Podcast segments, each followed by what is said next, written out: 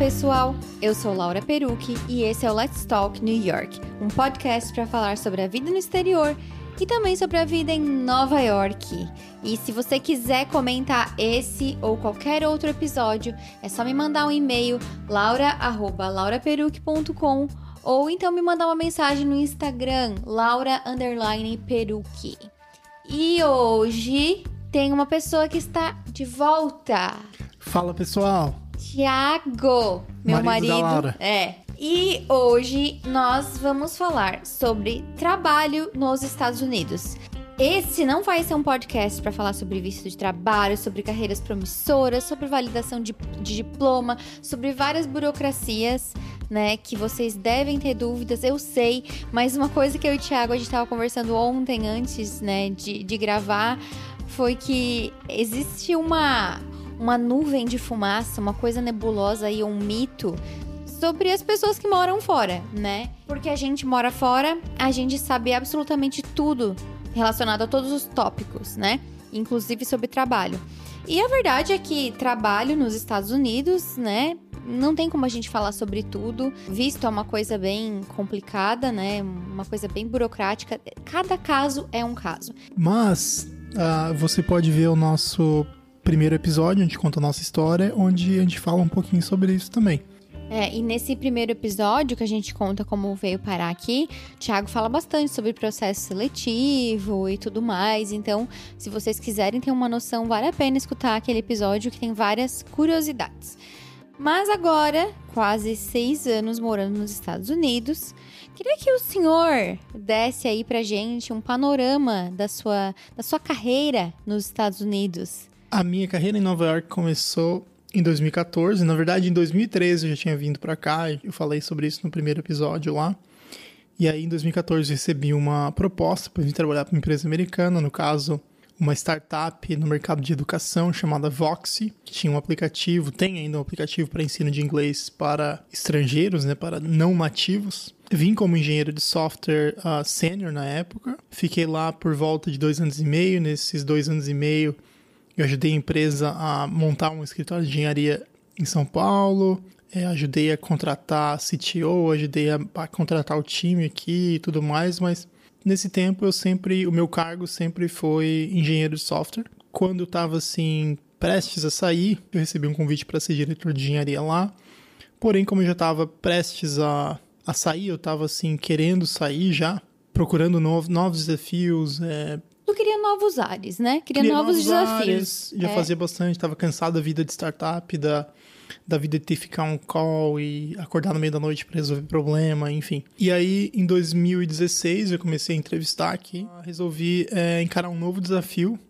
Nessa vez foi numa, numa empresa grande, uma empresa gigante, eu diria, na American Express, que é uma das maiores, uma das 100 maiores empresas dos Estados Unidos. Mudei para a Max lá em 2016 como engenheiro de software. Depois de dois meses na empresa, o meu gerente saiu. O chefe dele, no caso, me convidou para assumir a posição de gerente. Depois de quase três anos aí na vaga de gerente, recentemente eu fui promovido e hoje eu sou diretor de engenharia do time de, de mobile, no caso da American Express aqui em Nova York. Parabéns! então, Thiago tem essa experiência já de quase seis anos de ter um trabalho é, aqui em Nova York, né? É diferente da minha vida de empreendedora, Sim. trabalhando quase sozinha, né? Agora não mais sozinha, mas por muito tempo foi sozinha. Então ele tem uma experiência diferente. Ele tem essa coisa da labuta, né? De ter hora para começar e não ter hora para terminar. Vamos ser Exatamente. sinceras, né? Sinceros. E... Ainda bem que eu tenho hora para começar tem muitas coisas diferentes, né, sobre trabalhar nos Estados Unidos e também sobre trabalhar em Nova York. E em específico com tecnologia. Com tecnologia, exatamente. Com desenvolvimento de software, no caso. E aí, né, se vocês ainda não me seguem lá no Instagram, Laura Underline Peruc, é lá que eu lanço as pautas do podcast. Então, se quiser participar, porque eu falei, vamos gravar um podcast sobre trabalho, sobre diferenças culturais, sobre curiosidades, né? Para responder tudo que vocês têm aí é, vontade de saber sobre esse aspecto. Mas eu acho que, eu, que a gente podia começar realmente assim, falando sobre a diferença de trabalhar numa startup e trabalhar numa grande corporação. E até, quem sabe, tu explicar para as pessoas que hoje essa palavra start startup, né? Na verdade, uhum, é startup. startup. Uhum. Ela aparece muito por aí. E o que, que é uma startup? Então, assim, no mercado americano, principalmente tecnologia, uma startup normalmente é uma empresa que assim está iniciando e recebeu ou está para receber uma rodada de investimento. Então, ou recebeu múltiplas rodadas de investimento. Uma empresa que ainda não está se sustentando. Na verdade, tem duas categorias de startup, né, que o pessoal fala. Tem a startup que é chamada bootstrap, que é como quando uma startup ela começa e ela consegue investimento dos próprios sócios e um retorno alto de início dos próprios usuários, se manter e crescer sem precisar de um VC, né? Que é um Venture Capital, que o pessoal fala. Muito difícil isso hoje em dia, né?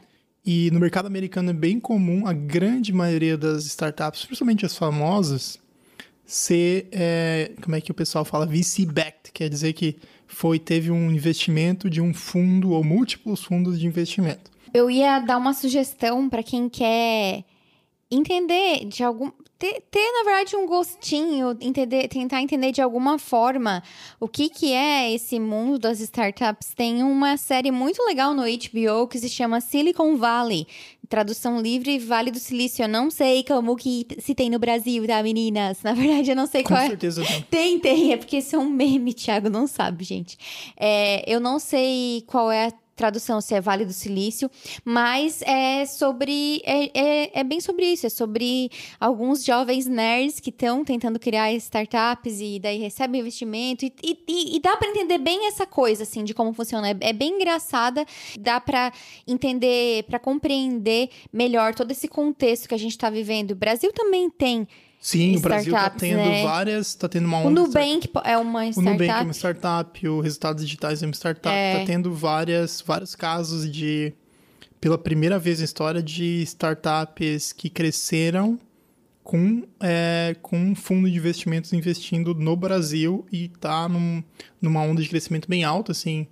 Bom, agora que a gente já teve essa explicação do que é uma startup, que é bem diferente de uma empresa que está há muito tempo estabelecida no mercado, tipo assim, uma Microsoft não é uma startup.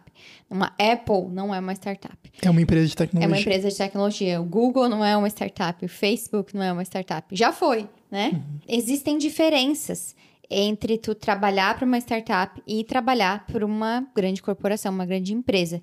E o Thiago teve essa experiência. E eu queria que tu falasse, assim, brevemente, é, quais, quais são as principais diferenças é, que tu notou, assim? Pegando no geral, uma startup de meia vida e uma corporação bem estabelecida, assim, né? Então, assim, diferenças no horário de trabalho e no ritmo de trabalho. Então, assim, numa startup, existe uma diferença que é brutal em relação à startup e a, e a uma, uma grande corporação. É o número de especialistas que tu tem e o foco que consegue ter numa coisa bem específica. Então, assim, numa startup, tu é um engenheiro de software onde tu tem que colocar vários chapéus. De manhã, pode ser que tu tenha trabalhando com com o front-end do aplicativo, com a página. À tarde, pode ser que tu tenha que trabalhar num problema de banco de dados. À noite, pode ser que tenha dado um problema e tu tenha que trabalhar é, reiniciando os servidores ou refazendo reprovisionamento de servidor. Tu se adapta conforme a necessidade da empresa. Numa grande corporação, tu já é contratado com um título bem específico, né? Tu vai ser contratado como gerente de projetos. No caso, numa startup, não tem essa coisa de assim, não, mas eu fui contratado para fazer A, não vou fazer B. Tendo que vestir muito mais a camisa, uhum, digamos tendo assim, tendo que abraçar. Dependendo do. Apagar muito mais incêndio, coisas que às vezes não estão diretamente relacionadas à tua função original, O que, o que eu acho que é muito bom, assim, para uma perspectiva de carreira, porque te dá a oportunidade Porque tu de, aprende muito, né? de também é, ter experiência em várias áreas e, de repente, descobrir uma coisa que tu nunca imaginou que tu seria bom ou uma coisa que tu não imaginou que tu ia odiar tanto.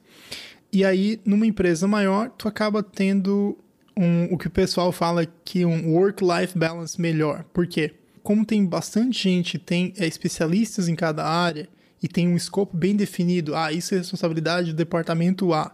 Isso acaba é, criando certas barreiras que permite, permitem que tu tenha uma qualidade de vida melhor, um balanço de, de vida e trabalho melhor existe também a questão das horas, né? Então, assim, numa startup tu trabalha muito mais horas que numa grande corporação. Eu diria que, no geral, sim, mas que depende. Assim, se a startup está estável, talvez a vida da startup não vai ser muito diferente da vida numa empresa grande. E, assim, a vida numa empresa grande também tem os seus altos e baixos, principalmente no mercado de tecnologia. Existem meses, existem releases, existem é, entregas onde todo mundo vai ter que trabalhar algumas horas a mais para conseguir dar conta. Então, vamos começar falando sobre sobre o dia a dia, sobre sobre as regrinhas, né, de trabalho. Então, assim, horário, como é que é o almoço, direitos trabalhistas, férias, benefícios. Então, assim, é, o pessoal fala muito nos Estados Unidos que o horário das empresas é das 9 às 5. Isso talvez para empresas ah, mais tradicionais. Empresas de tecnologia, o pessoal fala que é o horário das 10 às 6. Praticamente não existe horário de almoço definido. É, cada um é esperado para tirar ali meia hora, uma hora, o que precisar para comer. E tem dias que, se tu prefere sair mais cedo, tu sacrifica, tu sacrifica teu horário do almoço. O pessoal não vê o horário, vamos dizer, meio-dia a uma, como horário sagrado. Não é um big deal, né? Não é. Não é um horário que as pessoas pensam, ah, não, eu não vou marcar nada nesse horário, ou não vou convidar para nada nesse horário, ou não vou disponibilizar esse evento nesse horário porque é almoço. Não. Quando eu fazia inglês na biblioteca pública, eu tinha aula das 10 ao meio-dia, e aí um tempo depois eu peguei uma aula extra que era do meio-dia e 15 às duas. E eu falei, gente, eu preciso comer. Hoje eu até já me acostumei, assim, a se tiver que pular o almoço ou almoçar mais tarde. É, Às vezes eu também tenho call, né? Tenho reunião. Meio-dia não é um problema para eles. O horário de almoço, assim, tem um- uma diferença cultural também, que assim, pessoal normalmente não vê o almoço como a principal refeição do dia. O pessoal vê muito mais a janta. Mas uma coisa bem interessante para se fazer, até para quem vier para Nova York e tiver na hora do, do almoço ali, observa, observa ao teu redor, principalmente vou dizer em downtown, né, no distrito financeiro, e em Midtown, na Sexta Avenida, ali na altura da 42, na 46. Como vocês vão ver todo o pessoal engravatado, engomadinho, nos food trucks, pegando comida, as saladerias bombam. São esses os, os costumes que as pessoas têm. Elas vão lá, elas e elas acho que eles fizeram muito essa pergunta. As pessoas buscam um almoço pra voltar e comer na empresa. Sim. Perguntaram pra ti se tu come na. Na mesa. come na mesa. Não, eu nunca gosto de comer na mesa. Quando eu como na mesa, eu me sinto a pessoa mais fracassada do mundo. Ah, Por eu- quê?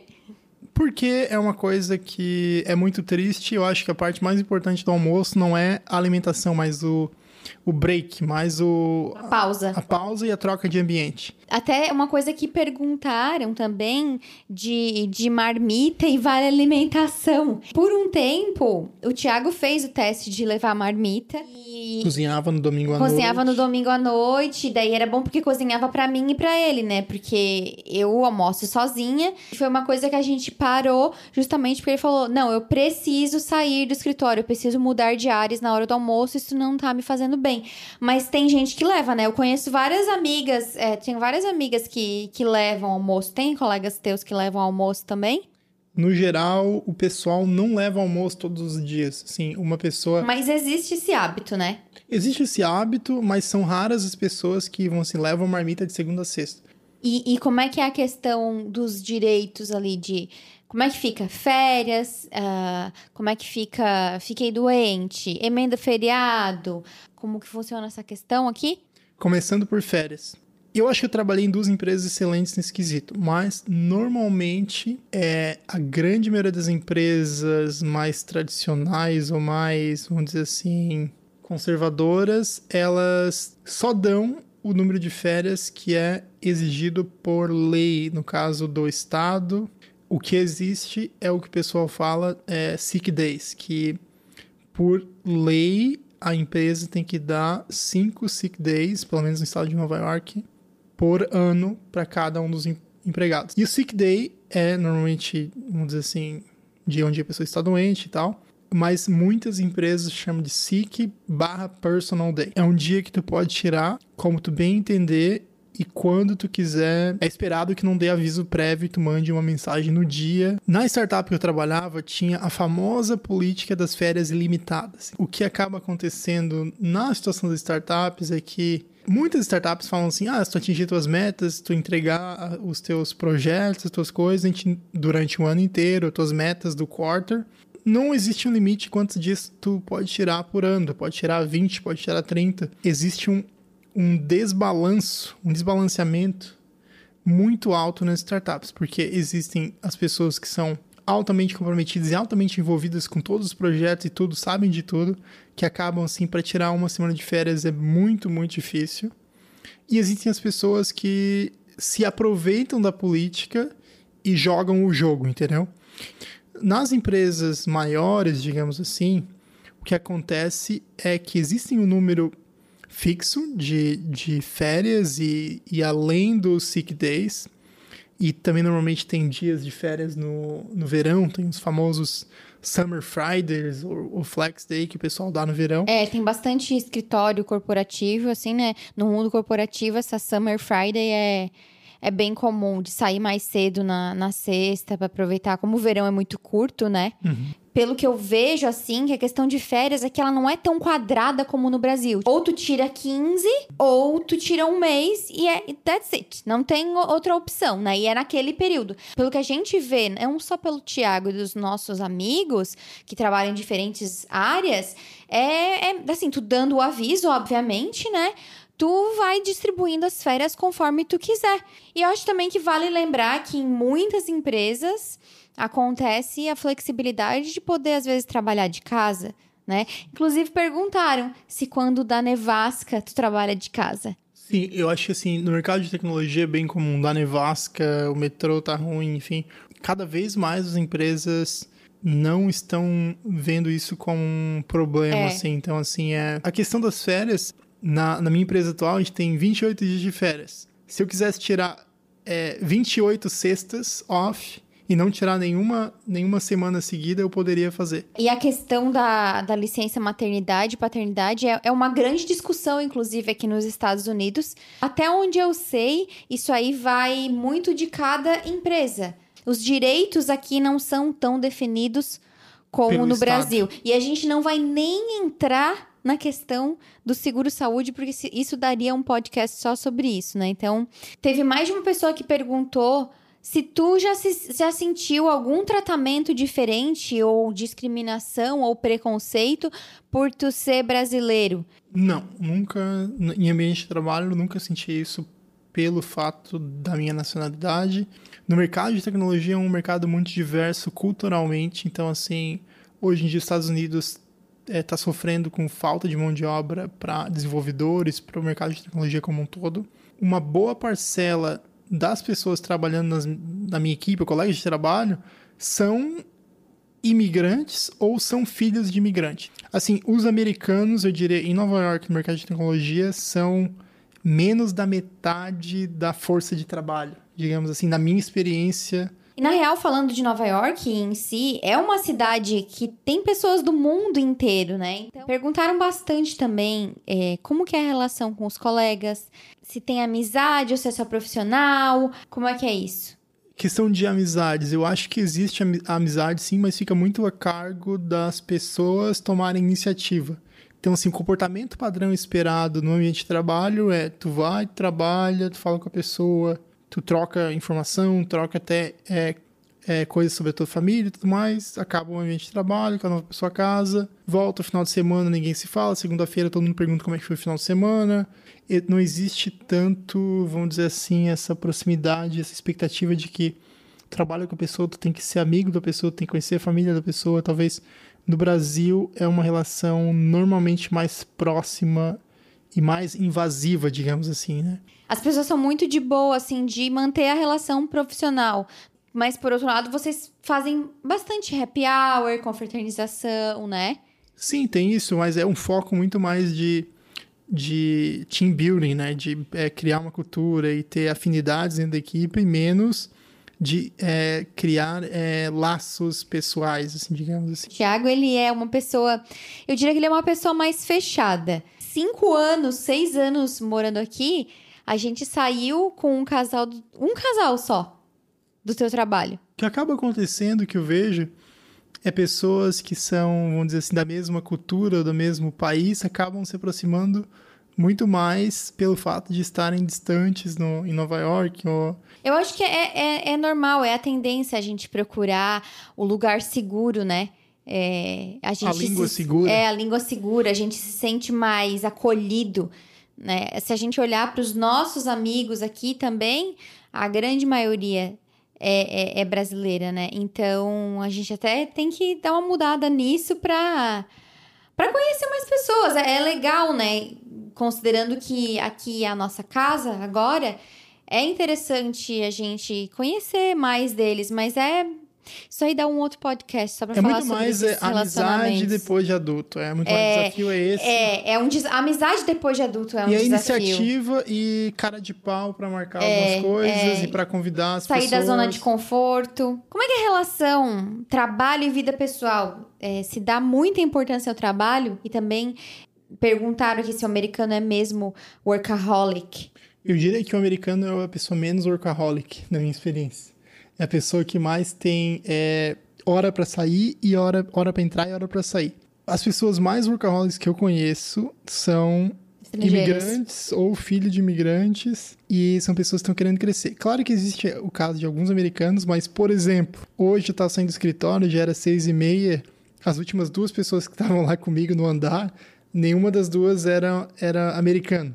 Normalmente os americanos 5, 5 e meia máximo estão vazando. Qual foi a outra parte da pergunta? Se como é que é a relação trabalho e vida pessoal, se se dá muita importância ao trabalho. As pessoas elas vêm para Nova York porque elas querem fazer acontecer. Nova York tem essa fama. Então, eu eu acho, né, pelo que eu vejo que aqui se trabalha muito, as pessoas trabalham muito, sim. As pessoas são tão ocupadas é, é que se valoriza muito o tempo livre aqui. Tudo tem hora para começar, tem hora para terminar, porque tempo aqui literalmente vale dinheiro. Eu acho que aqui é uma cidade que se respira trabalho. E... Respira trabalho e café. Então, Respira trabalho e café. Pessoas tomando café às Exatamente. 8 da noite. É. Vê que o negócio é brabo. Quanto à vida pessoal, na verdade eu acho assim, quando, quando a pessoa gosta daquilo que ela faz, eu acho que é natural que ela se entregue e se dedique mais. E é, é isso que acaba acontecendo com o Tiago. No geral, isso não atrapalha a nossa vida. Óbvio que às vezes, como ele falou, tem entrega de projeto, ele acaba tendo que chegar mais tarde, tem que apagar alguns incêndios, mas eu também trabalho muito, ele me ajuda muito nessa parte, então eu acho que por isso a gente acaba se equilibrando, porque nós dois somos bem workaholics. Tem uma pergunta bem interessante aqui. Uh, ganhando até quanto no Brasil vale a pena sair para morar fora? Vamos botar para sair para morar em Nova York, que é o que a gente conhece. A decisão, eu diria que 99% vai depender de outras perguntas. A questão monetária vai ser apenas, vamos dizer assim, para é, colocar a cereja no topo do bolo. O que eu quero dizer com isso? Eu acho que assim, tem que analisar a tua carreira muito mais a longo prazo e menos como se essa mudança de cidade e salário vai ser importante a, a, curto prazo. Por exemplo, tu é uma pessoa que acabou de se formar no Brasil, tem alguns anos de experiências, tá numa empresa boa, mas já tá vendo que não tem tanta oportunidade de crescimento, ou que o mercado é limitado no Brasil. Tu recebe uma oportunidade de trabalho em Nova York, talvez o salário, se tu colocar e, e balancear todos os custos dos dois lados, talvez no Brasil tu teoricamente conseguir mais, guardar mais dinheiro.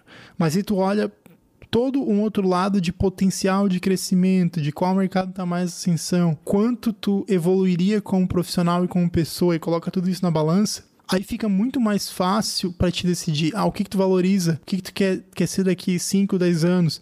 Eu acho que essa questão de mudar por causa de salário se torna mais um, como que eu falei assim, muito mais uma formalidade do que o, o ponto principal. Pouquíssimas pessoas que conheço mudaram para o exterior por conta do salário. Talvez o salário foi um dos fatores, mas talvez na grande maioria não era o fator principal, não era o, fator, não era nem o top 3 dos fatores. Em questão, entrando em números, digamos assim, mercado de tecnologia, hoje em dia, se tu está trabalhando numa cidade como São Paulo, pelo que eu sei, tu chega a ganhar aí 15, 20 mil reais no, quando tu tá com uns 10, 15 anos de carreira. Se tu vem com esse mesmo tempo de experiência para os Estados Unidos, especificamente para Nova York, na área de desenvolvimento de software, e tu, vamos dizer assim, tem um inglês fluente, tu tem uma, um reconhecimento na comunidade, enfim, tu tem uma especialidade bem definida e tu pega uma, uma startup ou uma empresa grande, tu consegue também tirar esses mesmos 15 a 20 mil por mês só que em dólar, em Nova York. Entra várias outras questões, né? Então, custo de vida é uma delas. O custo no Brasil para alimentação é altíssimo, alimentação no mercado altíssima, grande parcela do teu orçamento. Em Nova York vai ser uma pequena parcela. No Brasil, os impostos consomem uma parcela aí de, sei lá, 20 a 30%. Em Nova York vai ser de 30 a 40%. Então, assim, existem o aluguel no Brasil consome também em São Paulo, sei, uma grande parcela do, do salário. Em Nova York, o teu é, aluguel ou o teu mortgage, né, o teu Financiamento. hipoteca imobiliária, vai consumir aí, na média, pelo que eu vejo, de 30% a 50% do teu salário. Não muda muito, assim, digamos. Claro, quanto mais tu ganha, mais, mais tu consegue economizar, mas é um gasto fixo que vai existir. Muitas vezes faz muito mais sentido tu dar um passo para trás e muitas vezes ganhar menos, para aí ter um avanço profissional que talvez no momento que tu volte do Brasil, teu salário que era de 10 mil vai virar 20 mil por conta dessa experiência que tu teve. Então, assim, é um investimento de longo prazo, tem que ser pensado a longo prazo. Para encerrar, teve uma pergunta que eu achei interessante. Tu acha que tu tem que trabalhar mais para compensar o fato de tu ser brasileiro? Sim ou não? Hoje não trabalho mais por conta disso e nem vejo isso como um requisito. Porém, tem que confessar que quando eu vim para cá e a empresa pagou tudo e teve questão de vistos e eu via os custos, eu me sentia na obrigação de dar retorno. Da mesma forma de no Brasil, por exemplo, quando troca de empresa, tu conseguiu negociar um salário legal e a empresa te pagou um pacote de mudança.